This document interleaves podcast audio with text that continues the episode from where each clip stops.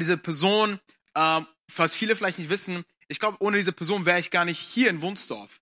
Ja, viele wissen gar nicht, wenn es diese Person nicht geben würde, wäre ich gar nicht hier, weil ich hätte niemals in meinem Leben gewusst, dass es eine Kirche gibt in Wunsdorf. Ja, ähm, und dieser, diese Person ist jemand, mit dem ich äh, mehrere Jahre mein Zimmer teilen durfte. Auf Berührer, wir haben zusammen studiert, wir sind zusammen durch dick und dünn gegangen und äh, dick und dünn, ja, sagt man so. Naja, auf jeden Fall Genau. Ist es jemand, der mir sehr ans, äh, ans, Herz gewachsen ist? Jemand, der ein absoluter Mann Gottes ist, der Gott sucht in der Stille, der die Vision in sich trägt, der nicht davor scheut, die Wege zu gehen, die sonst niemand geht. Jemand, auf dessen, auf dessen Leben so klar und deutlich die Hand Gottes zu sehen ist, den ich mein Freund nennen darf, den ich meinen Bruder nennen darf, aber mit dem ich auch zusammen Kirche bauen darf. Und mit so guten Leuten mache ich mir keine Sorgen um unser Land Deutschland, sondern es wird so viele gute Dinge passieren.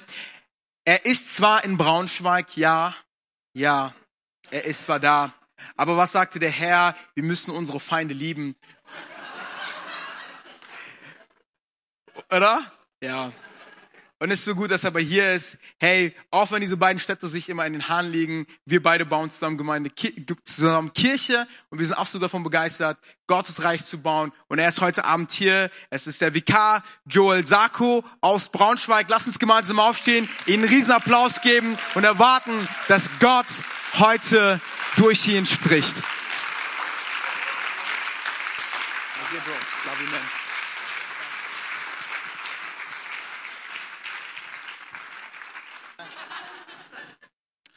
Wow.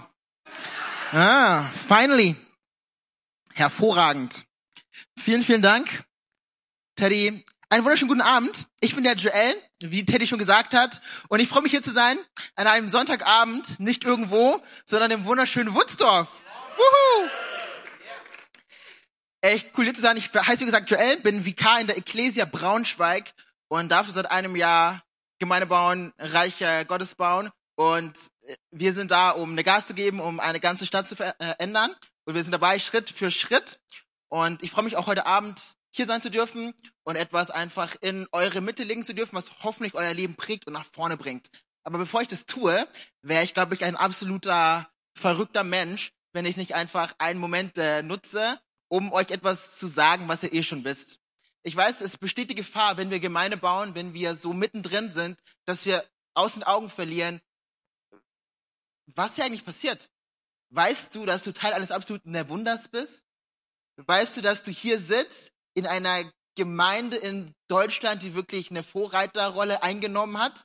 Und das kann ich wirklich ja sagen. Ich weiß, ihr seid hier in der ihr dient Woche ein, Woche aus, ihr macht einfach das, was ihr tut, aber ich möchte, dass ihr nie aus den Augen verliert, dass ihr wirklich Teil von etwas äh, Größerem seid. Wisst ihr, dass es so viele äh, junge Leiter gibt, dass es so viele Pastoren gibt, die einfach sich inspirieren lassen. Ich bin schon ganz, ich kann schon gar nicht mehr reden. So erstaunlich ist es, ne, von dem, was eine Pastor Tim und Katja aufgebaut haben. Und das ist echt stark.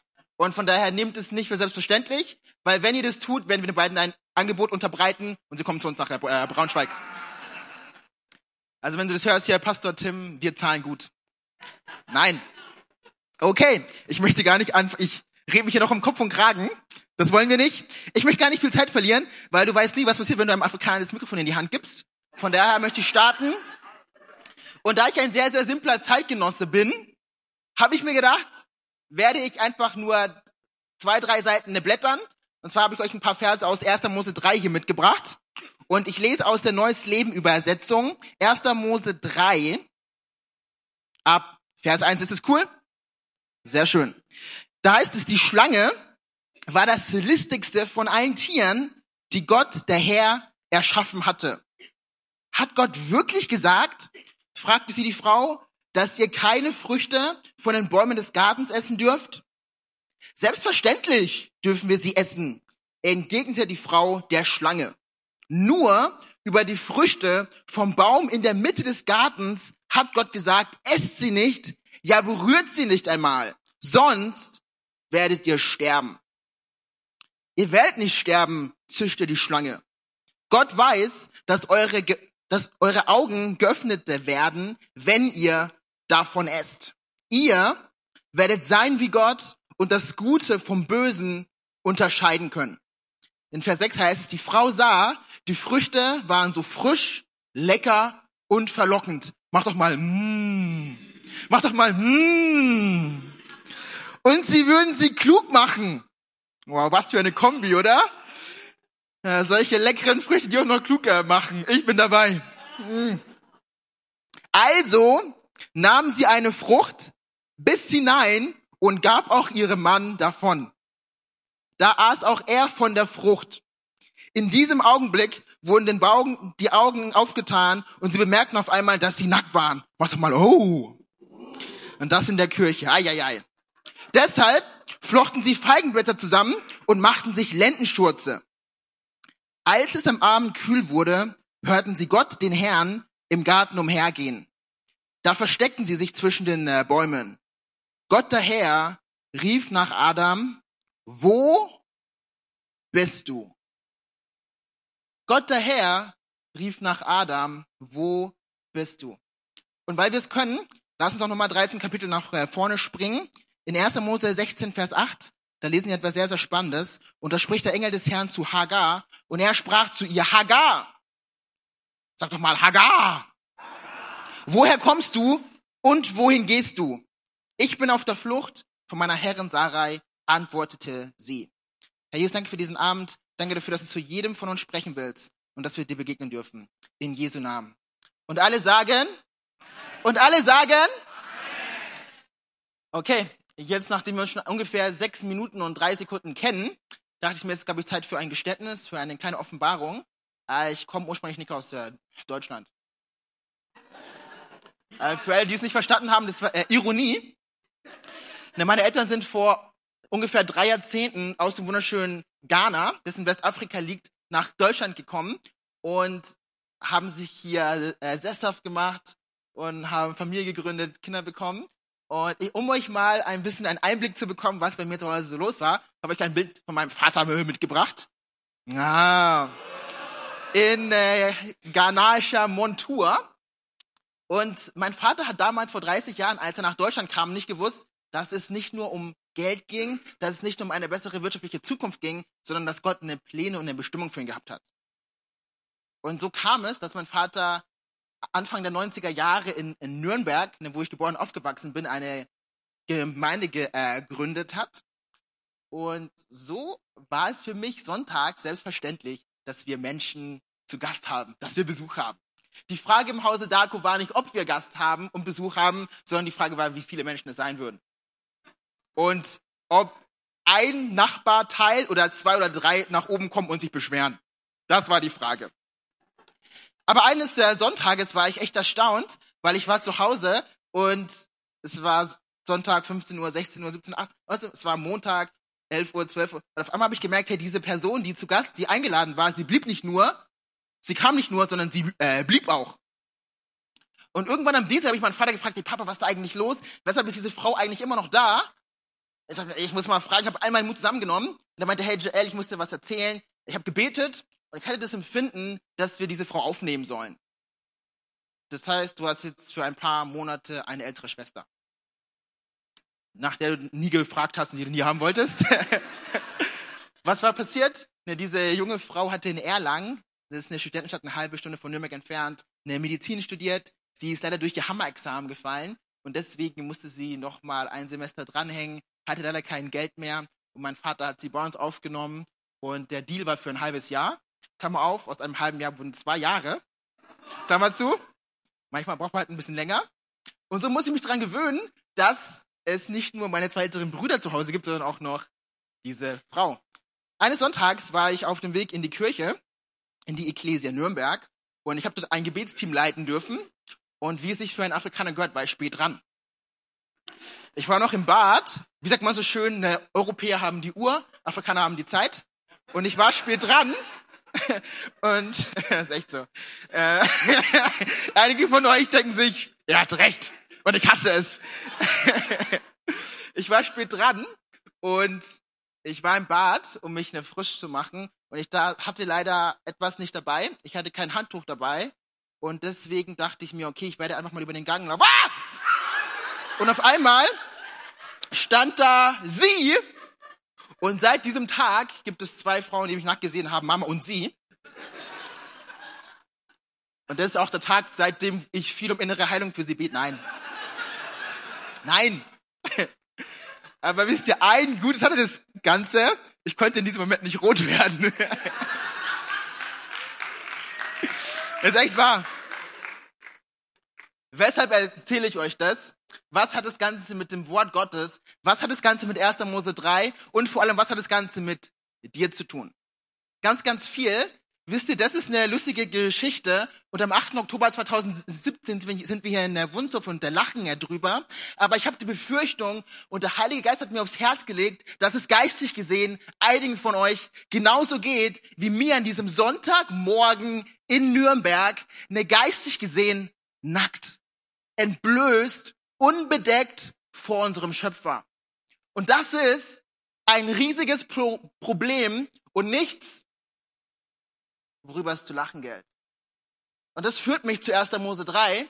Das führt mich zu den Versen, die ich euch gerade vorgelesen habe. Ne, dort lesen wir, und es ist wichtig, sich vor Augen zu führen, okay, was ist der Kontext? Was ist der Rahmen, in dem das Ganze uns errichtet wird? Nee, wir lesen davon, dass Gott, der Schöpfer, einen wunderbaren Garten baut, ein Paradies, ein Ort, wo zwei Menschen einfach aufblühen und sich entfalten sollten. Aber er hat ihnen ein Gebot gegeben und dieses eine Gebot war so simpel. Es war, hey, ihr dürft von allen Bäumen des Gartens essen, nur von einem nicht. Wenn ihr das tut, werdet ihr sterben. Aber ratet mal, von welchem Baum die beiden essen. Natürlich von dem einen, von dem sie nicht essen sollten. Und die Konsequenzen sind erstaunlich. In 1. Mose 3, da lesen wir in den Versen 7 bis 10 folgendes. Die Frau sah, die Früchte waren so frisch, lecker und verlockend und sie würden sie klug machen. Also nahm sie eine Frucht bis hinein und gab auch ihrem Mann davon. Da aß auch er von der Frucht. In diesem Augenblick wurden den beiden die Augen geöffnet und sie bemerkten auf einmal, dass sie nackt waren. Deshalb flochten sie Feigenblätter zusammen und machten sich Lendenschurze.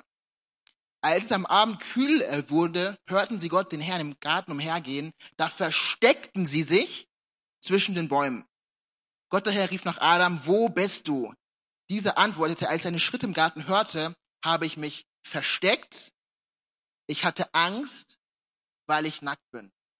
Was wir hier lesen ist, der Gott, der sie geschaffen hat und der Beziehung mit ihnen haben wollte, er entdeckt, dass sie das eine Gebot, das sie bekommen haben, missachtet haben. Sie haben sich willentlich von ihm entfernt und das Ergebnis ist, dass sich die beiden bedecken, dass sie sich verstecken und dass sie Angst haben vor ihrem Gott. Sie bedecken sich, sie verstecken sich und sie haben Angst vor Gott. Und man könnte sich denken, nein! Wer um alles in die, dieser Welt wird die beiden aus diesem Schlamassel äh, nach drei Kapiteln herausretten können? Gott hat sich ihnen genaht, sie haben sich bewusst von Gott abgewendet, sind in die andere Richtung gelaufen. Und man könnte sich fragen, nein! Hilfe!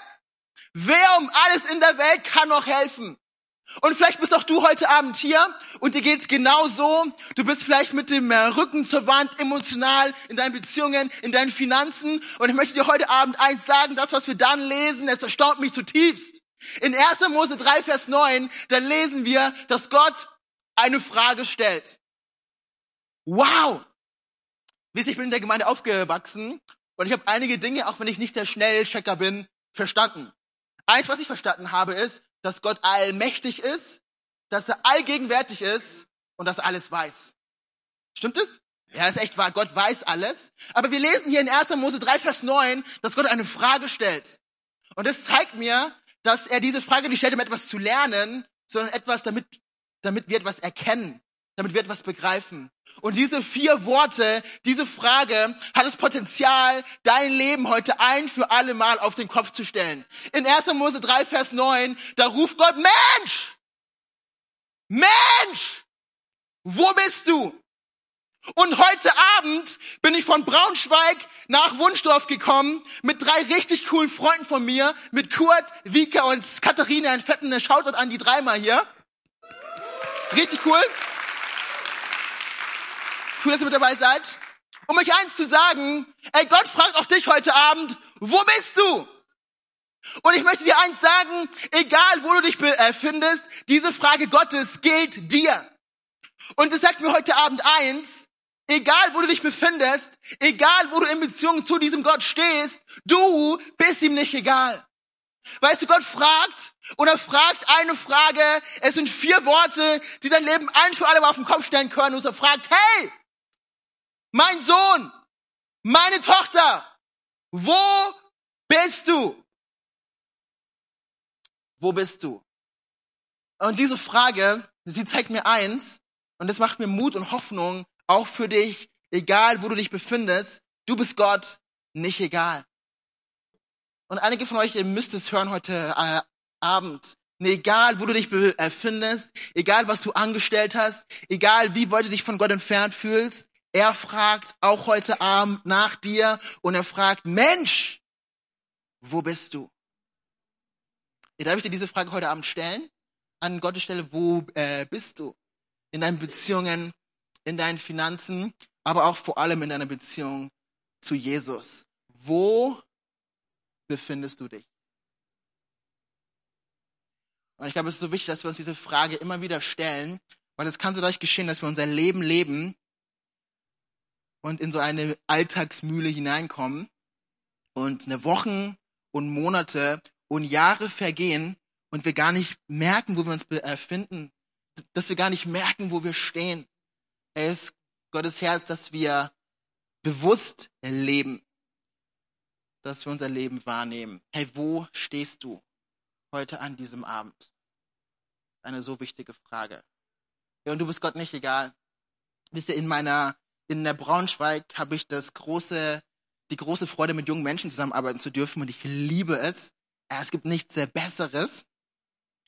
Und etwas, was ich immer wieder merke, wenn ich mit jungen Menschen im Gespräch bin, gerade auch mit Menschen, die mit Kirche nichts am Hut haben, ist, dass sie immer wieder denken, dass Gott sich nicht für sie interessiert. Dass Gott ihnen egal ist und bei ganz, ganz vielen sogar noch einen Schritt weiter, dass Gott ne gegen sie ist, dass er sie fertig machen will und Schlechtes für sie im Schilde führt. Nein, das stimmt nicht.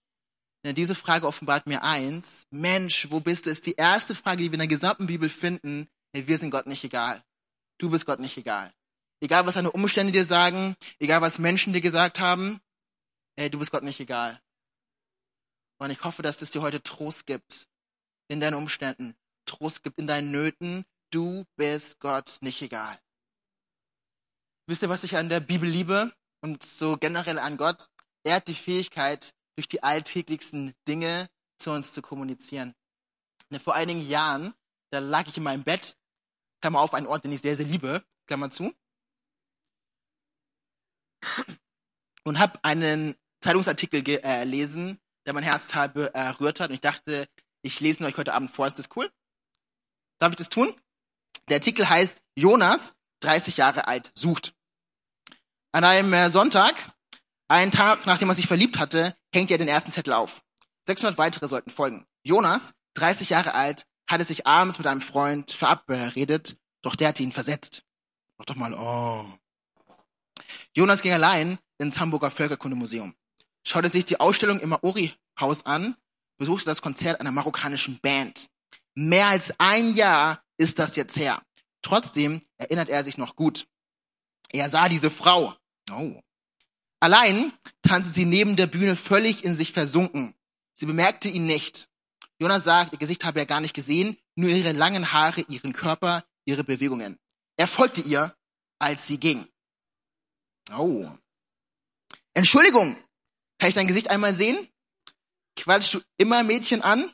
fragte sie. Nein, ich bin eher schüchtern. Er brachte sie zum Bus. Eigentlich erzählt er, sei alles ganz gut gelaufen. Nur ihre Telefonnummer wollte sie ihm nicht geben. Hm. Seine eigene wusste er nicht auswendig, deswegen diktierte er ihr seine E-Mail. Heute glaubt er, er habe dabei einen Unterstrich vergessen. Tragisch. Drei Monate verteilte er täglich seine Zettel. Drei Monate verteilte er täglich seine Zettel. Jonas hat schon einmal Zettel aufgehängt, als er einen Musiker für seine Band suchte. Das klappte damals, also klebte er wieder. Erst am Völkerkundemuseum, dann an belebten Straßen wie der Hamburger Osterstraße. Dann recherchierte er. Sie hat gesagt, dass sie in Hamburg Tourismus studiert. Er fuhr zu jeder Hochschule. Eine Stunde verteilte er täglich seine Zettel. Dann schmerzten seine Hände vor Kälte. Drei Monate lang hielt er auch das wieder durch. Er bekam viele Anrufe und SMS, auch von äh, Männern. Jetzt wartet Jonas nicht mehr. Er könne ja nicht sein ganzes Leben lang Zettel aufhängen. Er hofft, die hessische Perle meldete sich deswegen nicht, weil sie den Zettel nicht gesehen hat. Diese Vorstellung kann er ertragen. Wisst ihr, ich lag da in meinem Bett und es war, als ob der Heilige Geist in mein Herz hineinspricht und sagt, hey Joel, weißt du, dass ich mit derselben Intensität und mit einer wesentlich größeren Intensität auf der Suche bin nach Menschen und ich werde nicht locker lassen, bis ich sie gefunden habe.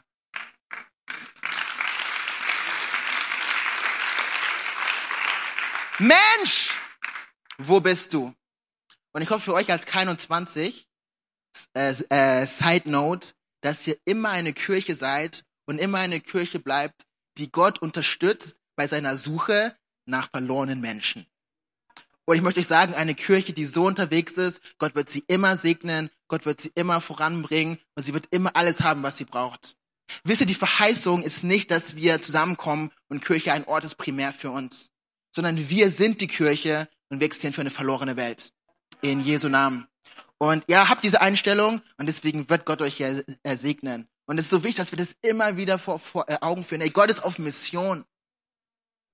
Und er liebt uns ein, mit dabei zu sein. Wo bist du? Das ist eine so wichtige Frage. Und vielleicht hast du in deiner Vergangenheit Entscheidungen getroffen, die dich wirklich weit von Gott entfernt haben.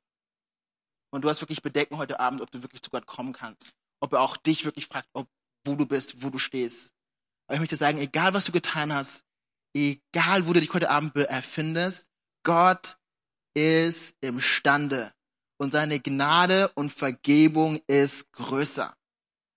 In Lukas der 15 ist wahrscheinlich eine der bewegendsten Geschichten im ganzen Neuen Testament und ist die Geschichte vom verlorenen Sohn.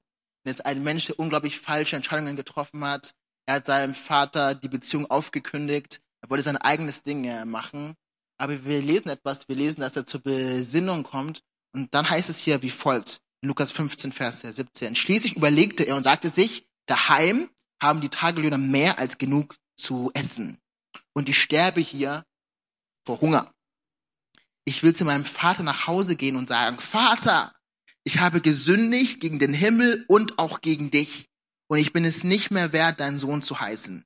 Bitte stell mich als einen deiner Tagelöhner ein so, sag doch mal so, so kehrt er zu seinem Vater nach Hause zurück. Er war noch weit entfernt, als sein Vater ihn kommen sah. Er hat ihn erwartet. Und er erwartet heute Abend auch dich. Vielleicht bist du hier schon ein bisschen seit Jahren mit Jesus unterwegs und in der Vergangenheit sind Dinge passiert, die dich ein bisschen von ihm weggebracht haben. Egal, was du getan hast, er erwartet dich schon längst. Da heißt es hier in Vers 20, äh, voller Liebe und der Mitleid, lief er seinem Sohn entgegen, schloss ihn in die Arme und küsste ihn. Und das ist das, was einige von euch heute Abend erleben werden. Dafür habe ich gebetet, ne, dafür glaube ich. Wieso? Weil ihr begreift und euch die Frage stellt, okay, wo stehe ich? Aber nicht dort stehen bleibt. Weil ich habe noch eine zweite Frage für uns. Und das ist die zweite Frage, die wir in der Bibel finden. In 1. Mose 16, Vers 8 kommt der Engel des Herrn zu Hagar und Gott fragt nicht nur, hey, wo bist du, sondern er fragt doch, hey, wohin gehst du?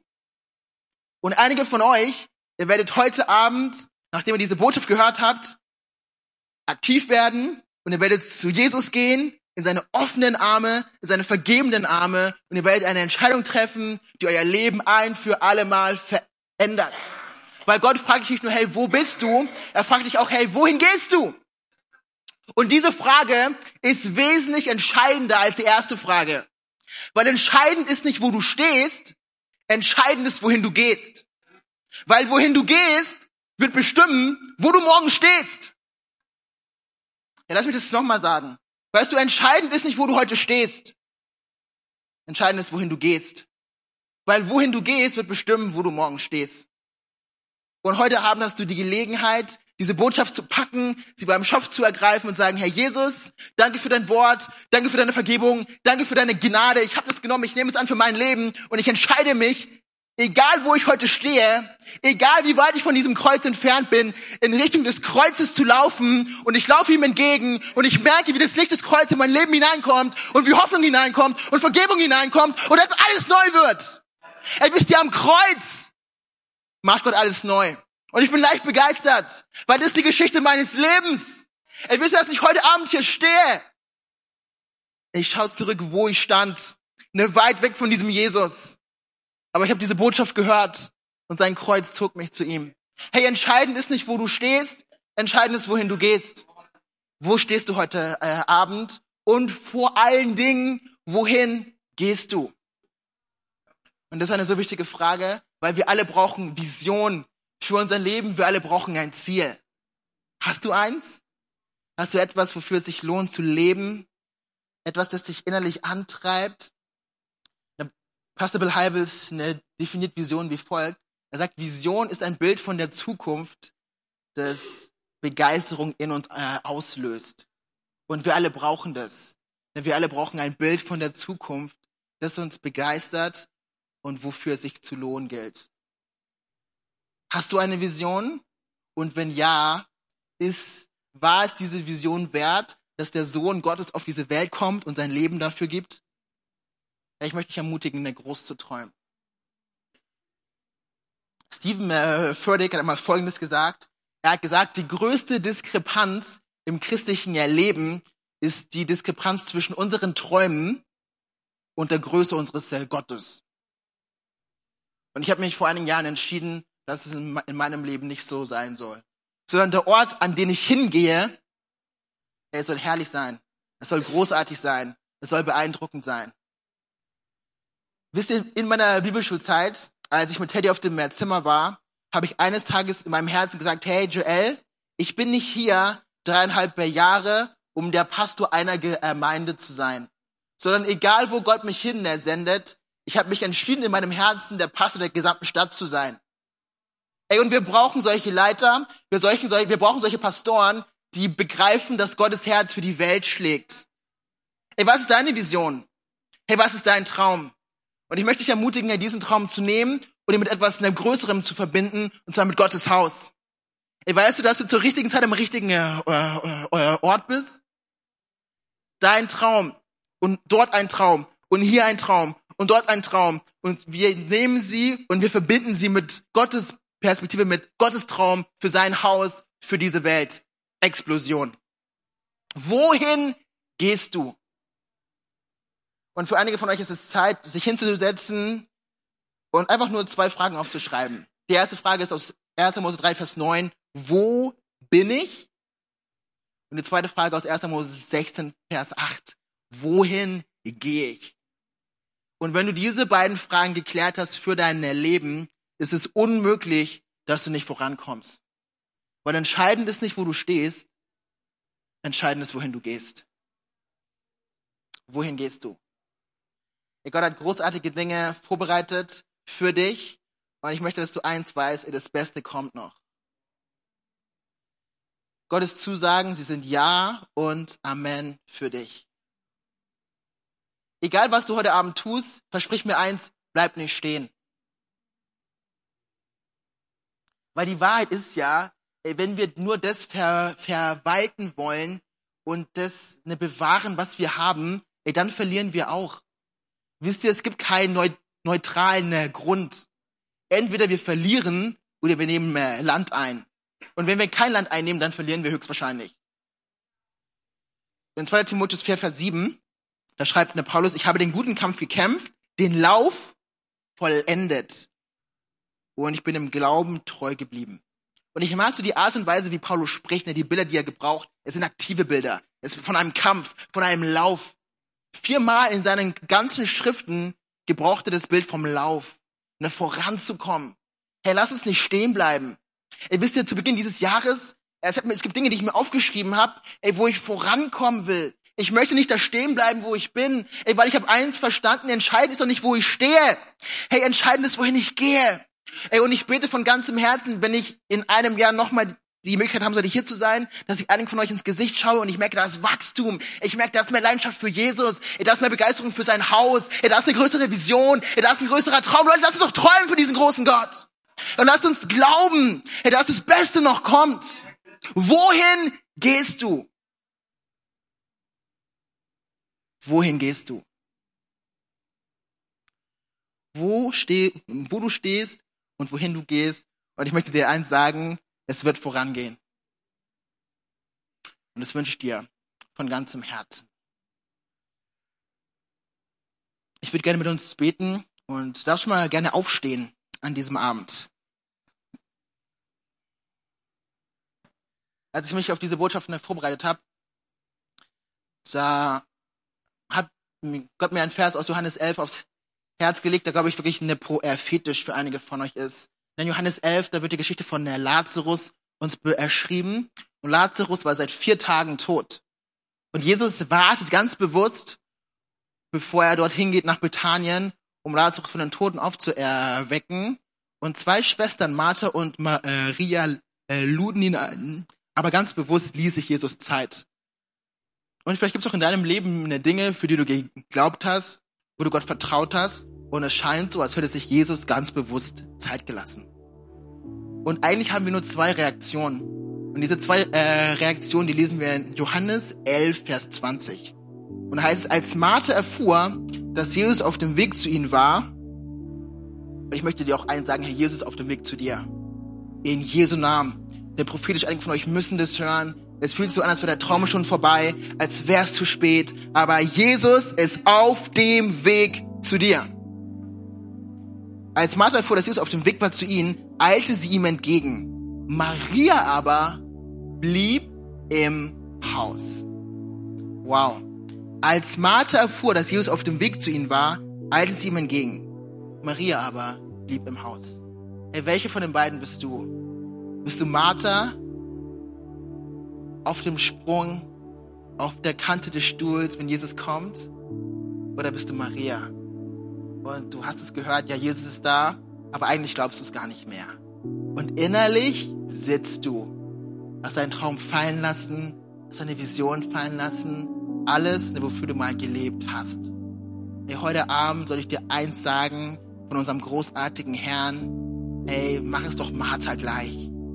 Ey, entwickle neu eine Haltung des Glaubens und der Zuversicht daran, dass Gottes Wort wahr ist und dass es geschehen wird auch in deinem Leben. Hey, einige von euch, ihr habt wirklich groß für Gott geträumt. Einige von euch habt davon geträumt, eine Gemeinde zu gründen, Schulen zu gründen, eine Krankenhäuser aufzubauen, Dinge zu machen, die sich noch niemand ausgedacht hat. Dinge, die einfach next äh, Level sind. Und ihr habt diesen Traum fallen lassen. Und wie habt mich gebetet, dass der Heilige Geist etwas wieder neu, be, neu bewässert, neu erweckt. Hey, weil dieses Land braucht deinen Traum. Ja, und es ist Raum in diesem Haus für deinen Traum. In Jesu Namen. Er gibt nicht auf. Dein Wunder ist auf dem Weg. Sprüche 13, Vers 12, da schreibt äh, Salomo, eine hingezogene Hoffnung oder endloses Hoffen macht das Herz krank. Ein erfüllter Wunsch schenkt neue Lebensfreude. Und ich hoffe, dass dein Herz nicht krank ist, dass es perspektivlos ist, dass es hoffnungslos ist, sondern dass Gott dir neu begegnet.